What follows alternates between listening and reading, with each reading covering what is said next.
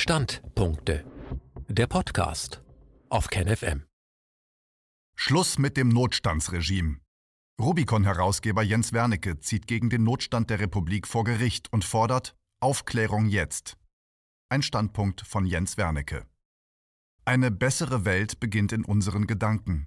Doch gute Impulse sollten nicht in der Phase des Hoffens und Wünschens stecken bleiben.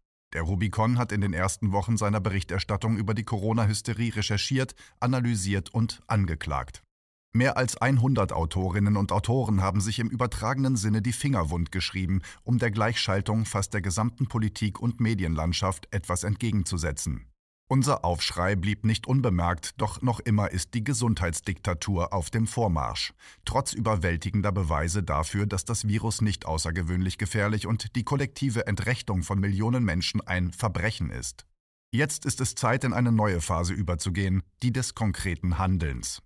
Der Rubicon unterstützt daher ein herausragendes Filmprojekt zu Corona und klagt vor Gericht gegen den Notstand der Republik. Liebe Leserinnen und Leser, jetzt ist das Maß voll. Unter dem Schleier der Angst werden wir alle entmündigt, unserer Würde und Grundrechte beraubt und kollektiv traumatisiert. Zudem besteht ob der aberwitzigen Fehlsteuerung des deutschen Gesundheitswesens inzwischen wohl allgemein Lebensgefahr. Mehr als 50 Prozent aller geplanten Operationen wurden abgesagt. Der OP-Stau geht in die Tausende. 30 bis 40 Prozent weniger Patienten mit Herzinfarkt und Schlaganfall werden behandelt, da diese sich nicht mehr in die Kliniken trauen.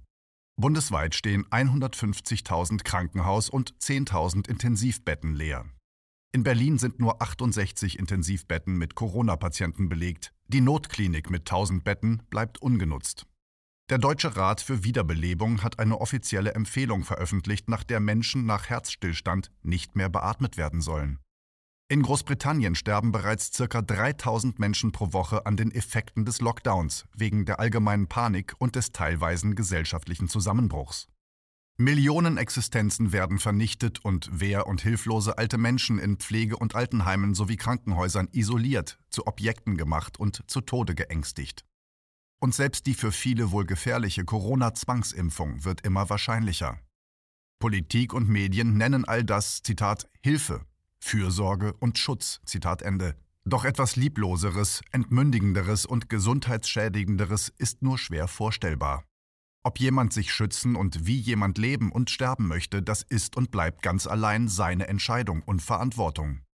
Dennoch werden im Namen der Zitat Volksgesundheit Zitat nun multimorbide 80-Jährige gezwungen, statt noch einige gute Wochen im Kreise ihrer Lieben zu erleben, ihre letzten Tage isoliert, ängstlich und oftmals bis zum Tode intensivmedizinisch gequält zu verbringen.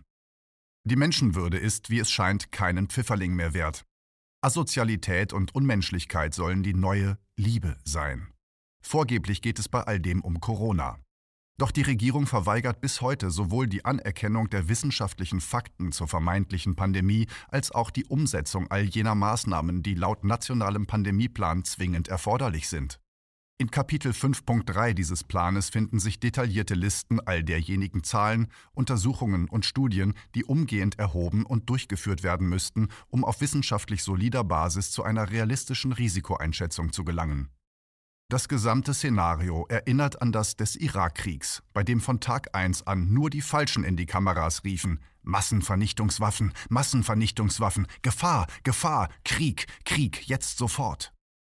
Virologen wie Drosten, der nun unser Land regiert, sind Labormediziner, die Erreger untersuchen, jedoch über keinerlei Expertise zur Ausbreitung und möglichen Gefahr, die von Seuchen ausgehen, verfügen.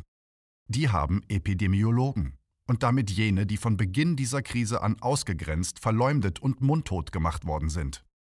Einer der weltweit führenden Wissenschaftler auf diesem Gebiet ist der Stanford-Medizinprofessor John Ioannidis.